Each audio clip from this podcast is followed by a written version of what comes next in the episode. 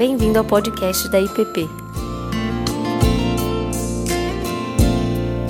A mensagem que você está prestes a ouvir foi ministrada pelo pastor Tiago Tomé.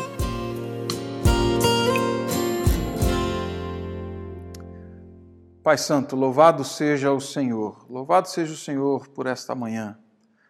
Nós te agradecemos porque a tua misericórdia se renova sobre nós. Nós te louvamos pela tua bondade e nós clamamos para que a tua misericórdia e a tua bondade nos acompanhem nesse tempo em que vamos olhar para a tua palavra. Que o teu Espírito nos fale, que o teu Espírito nos exorte, que o teu Espírito nos anime e que o teu Espírito nos transforme, nos conduza para onde o Senhor quer, Pai. Assim clamamos a Ti em nome de Cristo. Amém. Amém. Bem, no dia 29 de novembro de 2015, eu, a minha esposa e a minha filha mais velha, nós embarcamos para uma cidade no extremo norte do Brasil para continuarmos as conversas das possibilidades de adoção de duas crianças que haviam nos apresentado e como nós já estávamos no Cadastro Nacional de Adoção, é, fizeram contato, então nós seguimos para lá para conversar e pensando nessas possibilidades. Muitas pessoas, muitas pessoas da nossa igreja, de outras igrejas, amigos, oraram, intercederam e nos acompanharam nesse processo lá em 2015, na verdade, desde o começo, né, quando nós ingressamos a, no Cadastro Nacional de Adoção. Bem, infelizmente, por alguns motivos, algumas questões, nós não pudemos seguir, então, a, na ocasião, com aquele processo de adoção. Nós voltamos para Brasília depois de quase 20 dias, é, seguros, com o coração em paz, e numa conversa com um casal de amigos muito queridos, né? depois de um culto no domingo, nós saímos e eles disseram assim: Olha, nós oramos por isso. Nós oramos para que, fosse qual fosse a decisão de vocês, que vocês voltassem em paz, sem culpa, sem peso, e, e nós voltamos assim. Do norte, né? E depois que voltamos, alguns irmãos nos procuraram para conversar, para orar, é, para perguntar algumas coisas sobre o nosso, a nossa caminhada, o processo de adoção. Em algumas dessas conversas, nós percebemos, assim, nitidamente, uma preocupação conosco, com a nossa família, com a situação que estava por vir. A preocupação ela revelava assim, revelou, né, um cuidado, o amor, o carinho conosco, mas elas sempre tinham uma pergunta no fundo sobre como seria o futuro, como seria a chegada de alguém, será que não tinham incertezas nesse caminho? Ah, será que ia dar tudo certo? Essa pergunta vinha também pelo nosso perfil nós estávamos caminhando para uma adoção, daquilo que chamam de adoção tardia, e dentro da nossa, do nosso perfil, nós estávamos bem abertos né, para receber quem fosse. As perguntas, elas giravam mais ou menos nesse sentido. Que tipo de gente vocês vão receber em casa? Qual a história? Qual o passado? Vocês já pensaram que ela vai trazer uma história para dentro da casa de vocês que vocês desconhecem, o que será que ela vai trazer? Essas perguntas nos faziam pensar, nos faziam pensar em questões que nós não havíamos pensado, algumas outras ajudavam a gente a reforçar aquilo que nós já tínhamos refletido, aquilo que nós já tínhamos conversado, a forma como nós já tínhamos articulado a caminhada familiar para a adoção. Dentre muitas questões que nos traziam paz e nos trazem paz e nos deixam em paz, é que a realidade em que nós estávamos caminhando e que hoje está concretizada, é a realidade que reflete a minha história, reflete a sua história, reflete a história da minha esposa, da minha filha. Em Cristo Jesus, eu, a minha esposa, a minha filha, nós fomos adotados por Deus. Em Cristo Jesus, o fato de sermos filhos de Deus, em Cristo Jesus, se tornou realidade. Nele nós fomos adotados por Deus. Essa não é uma realidade que diz respeito só à minha casa, diz respeito à nossa comunidade, à Igreja Presbiteriana do Planalto. Diz respeito a muitos de vocês que estão me acompanhando e que me ouvem. Nós fomos feitos filhos de Deus porque nós fomos adotados por meio de Cristo Jesus. O Evangelho segundo João, capítulo 1, no verso 12 e 13, diz assim para mim e para você: Mas todos quantos o receberam, deu-lhes o poder de serem feitos filhos de Deus, a saber, aos que creem no seu nome, os quais não nasceram do sangue, nem da vontade da carne, nem da vontade do homem, mas de Deus. Quando nós voltamos dessa cidade, é, estávamos perto do Natal. E aquele Natal tomou uma cor diferente para mim. Eu percebi que naquela criança nascida da Virgem Maria, aquela criança que foi concebida pelo Espírito Santo, obra do Espírito Santo, naquela criança eu fui adotado eu fui chamado a ser filho de Deus, e isso para toda eternidade. Voltando um pouquinho no nosso, na nossa história, no processo de adoção, é, enquanto nós nos preparávamos e caminhávamos, nós fizemos um curso né? Nós fizemos cursos, nós passamos por uma série de conversas, encontros, audiência, nós fomos nos preparando junto com a vara da infância para este momento da adoção. Em todos os encontros, a, a vara da infância ela nunca dourou a pílula. Ela sempre deixou muito claro as circunstâncias que envolviam a adoção. 95% das crianças que são encaminhadas para adoção foram encaminhadas para adoção numa situação de trauma, numa situação de, de abuso.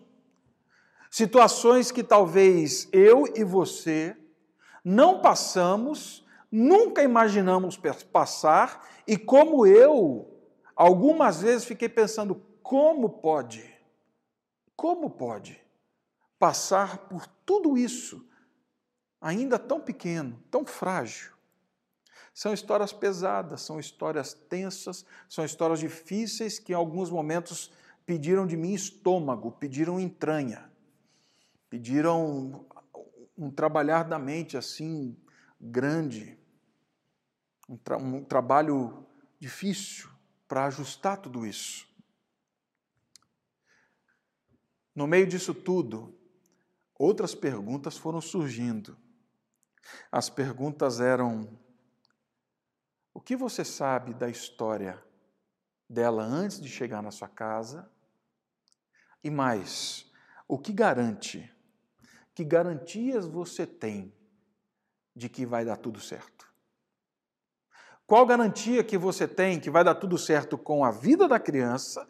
E qual a garantia que você tem de que ao entrar na sua casa, na sua família, na sua história, tudo vai dar certo e vocês realmente vão ser uma família.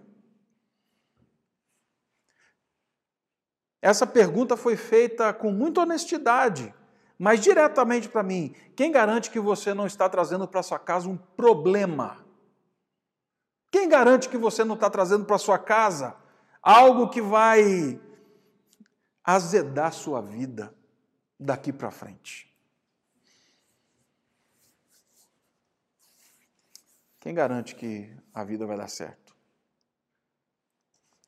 Bem, é, enquanto eu pensava nessa meditação, mas não só nessa meditação, mas pensava na adoção bem antes, eu também me fazia essa pergunta, mas não relacionada à criança que viria para minha casa. A pergunta que eu me fazia era: qual a garantia que Deus tinha quando me chamou a ser seu filho em Cristo Jesus? Qual a garantia que ele tinha que eu ia dar certo? Qual a garantia quando Deus em Cristo Jesus me chamou para ser filho dele? Qual a garantia ele tinha nas mãos de que não estava trazendo para dentro do reino, para dentro da casa dele, um problemão. Qual a garantia que ele tinha quando me adotou como filho, de que eu não envergonharia o evangelho, de que eu não envergonharia a igreja de Cristo, de que eu não seria motivo de escândalo e tropeço para essa comunidade, para essa igreja, qual a garantia ele tem de que eu ainda não serei tropeço, não serei vergonha, não serei vexame para o evangelho, para essa igreja, para minha família? Qual a garantia ele tem? Ele, mais do que ninguém, sabe quem eu sou. Eu sei quem eu sou. Tempo atrás, alguns anos atrás, uma pessoa me procurou aqui na igreja e ela me disse assim: Pastor, é, não é fofoca, tá? Mas é, Fulano estava falando mal do Senhor. E aí eu me virei para ela e disse assim: é, Por que você não me chamou? Porque, olha, eu sei coisas sobre mim que vai arrepiar o cabelo de vocês, que vocês não sabem e que eu sei, e a partir daí vocês têm motivo e a conversa vai ficar quente. E eu disse isso para ela porque eu sei quem eu sou. Eu sei do pecador que eu sou, eu sei das vezes que eu deliberadamente escolho não ouvir a voz de Deus e escolho caminhar por outros caminhos qual a garantia? Quando essa pessoa me disse isso, e foi bem nesse meio em que lá atrás a gente estava pensando sobre adoção, eu me lembrei de uma frase de um autor que eu li anos atrás, dizendo assim que eu já não sou quem eu era antes, mas eu estou longe de ser quem um dia eu serei. Deus sabe disso. Quando ele me chamou, ele sabia exatamente isso. Mas ele sabe que nesse caminho ainda eu sou pecador, eu erro, eu faço escolhas deliberadas, como eu disse, mas por algum motivo, Deus ainda continua reafirmando, por meio da palavra, por meio da cruz de Cristo: Você é meu filho, eu te chamei, eu te chamei a fazer parte dessa família. Eu quero que você venha. Na justiça, na justiça brasileira, e eu creio que em todos os outros locais, a adoção é, é sempre uma ação excepcional. A adoção só existe porque algo de muito errado aconteceu. A adoção só existe porque algo de muito errado aconteceu a ponto de inviabilizar a vida de alguém. Inviabilizar a vida de uma criança, de um adolescente, de um pré-adolescente. Algo de muito errado aconteceu que agora inviabiliza a vida. A adoção acontece quando uma criança ou adolescente se vê nessa situação. Deixa eu te falar algo. Essa também é a nossa realidade. Quando nós fomos adotados por Deus em Cristo Jesus, algo de muito errado acontecia conosco. Algo de muito estranho havia acontecido na minha história, na sua história.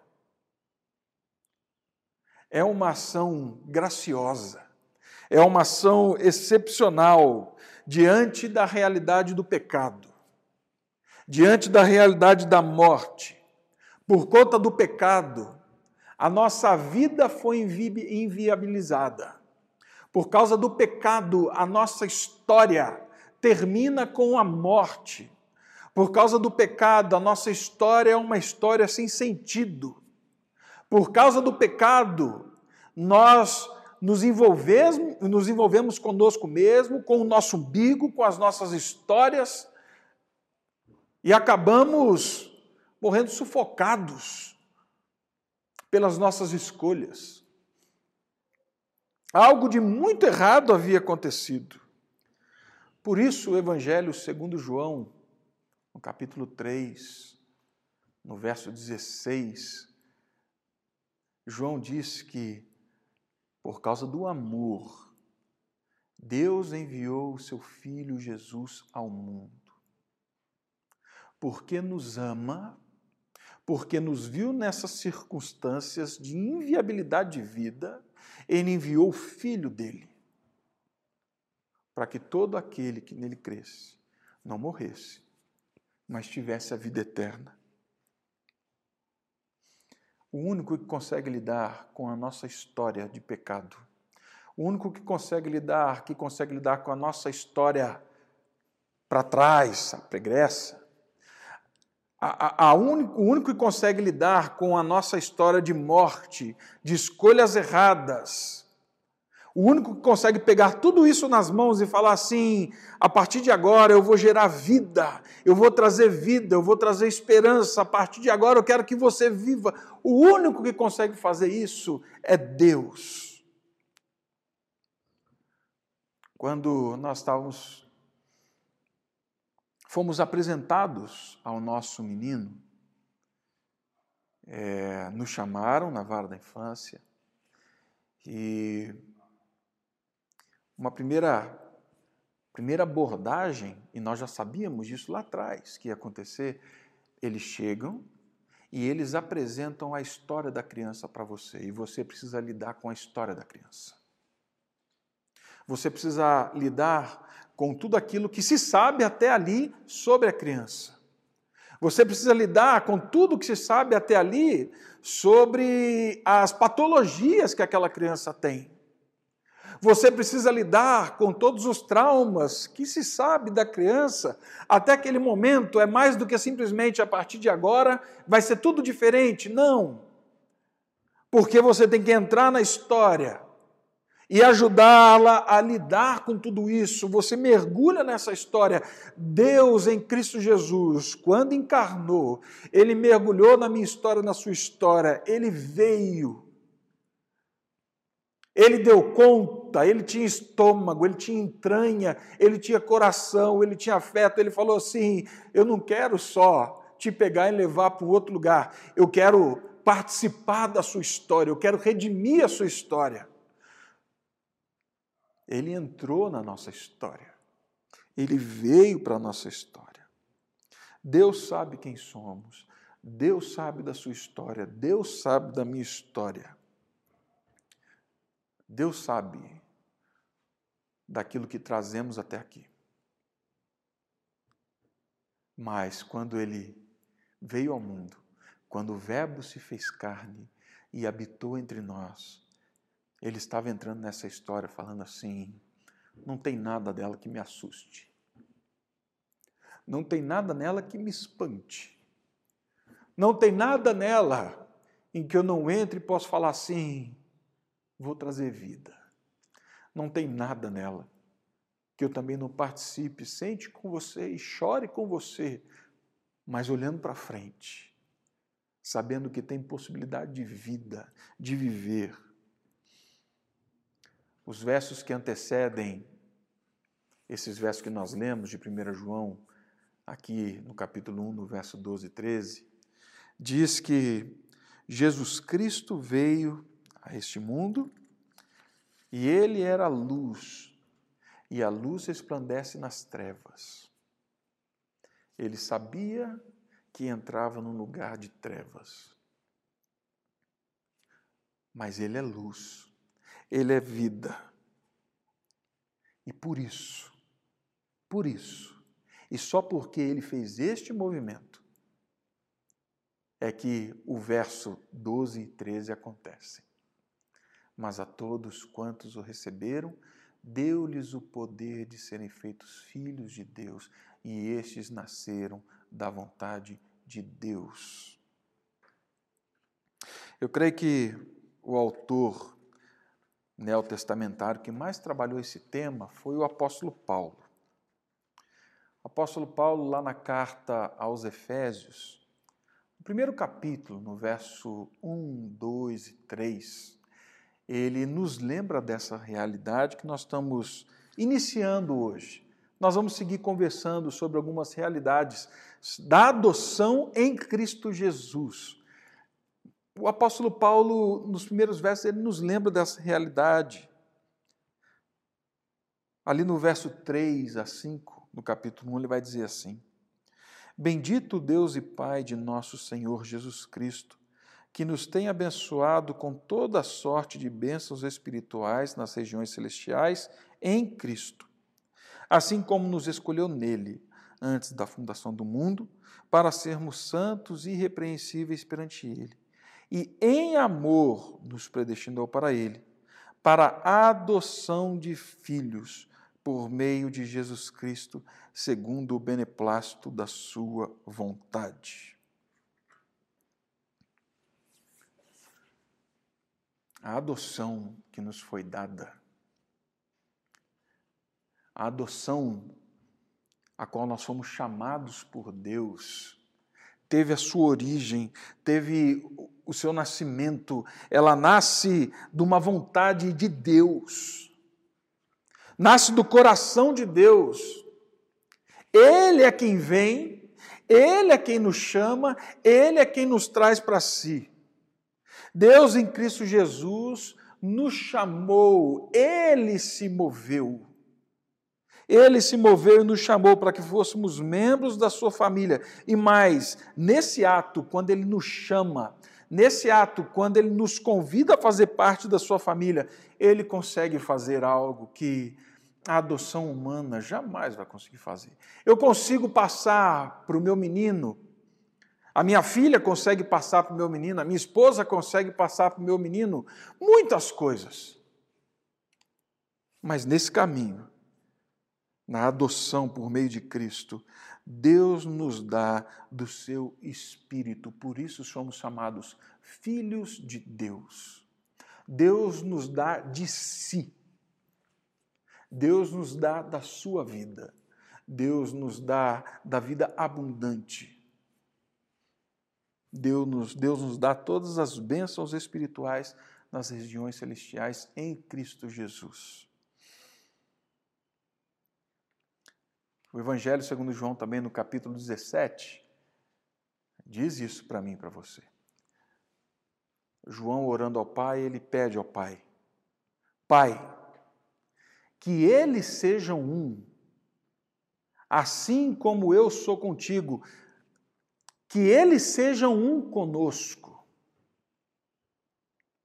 E que na medida em que eles forem um conosco, na medida em que eles forem um, que eles fizerem parte dessa família, na medida em que isso acontecer, as pessoas vão ver que o Senhor me enviou.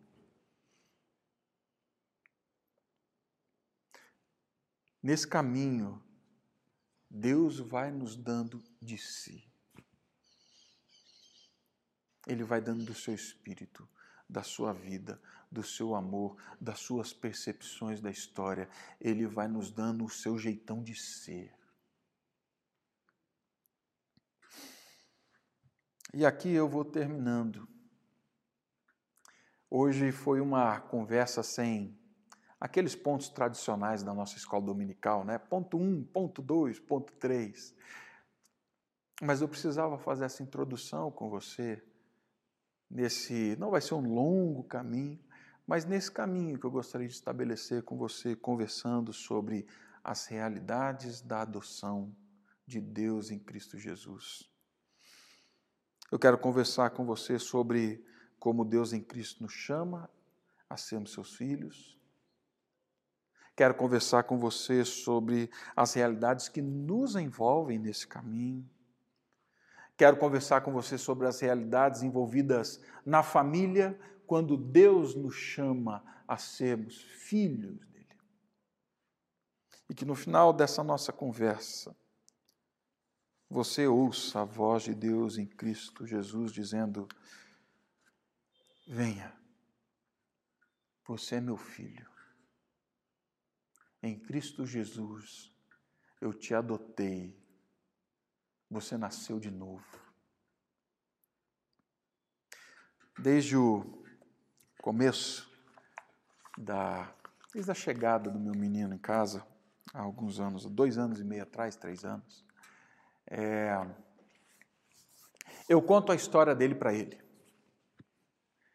Eu comecei contando com um exemplo, falando de uma família de sapinhos. Aí a minha esposa falou assim: não, sapo não, vai, por favor, muda essa história, vamos falar de passarinho. E aí eu comecei a contar então a história de uma família de passarinhos para ele. E contando a história da família de passarinhos, eu falei de um passarinho que morava em São Paulo, tinha cabelos, que conheceu uma linda passarinha, que eles namoraram, casaram. Depois essa passarinha teve uma outra passarinha, ficou grávida, nasceu. Eles voaram, voaram, voaram pelo Brasil, até que fizeram um ninho em Brasília. E eu me lembro direitinho, eu estava sentado numa rede que eu tenho na sala, e ele estava sentado olhando para mim. E ele ficou olhando, e eu falei assim: Mas tinha um passarinho que não tinha um ninho, ele não tinha um local para ser cuidado. Aí o Papai do Céu falou assim: Eu vou preparar um ninho muito especial para você. Mas disse para os outros passarinhos também: Eu estou preparando um presente para vocês. E aí então este passarinho encontrou essa família. E agora ele não ficava mais sozinho, ele tinha um ninho.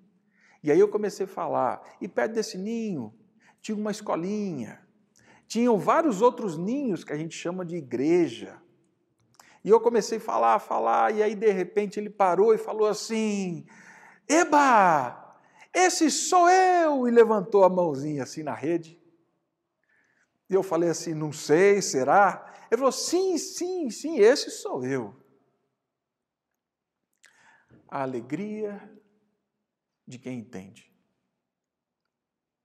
Que antes não era, mas agora é de que antes não tinha, mas agora tem, de que antes vivia só, mas agora não vive só.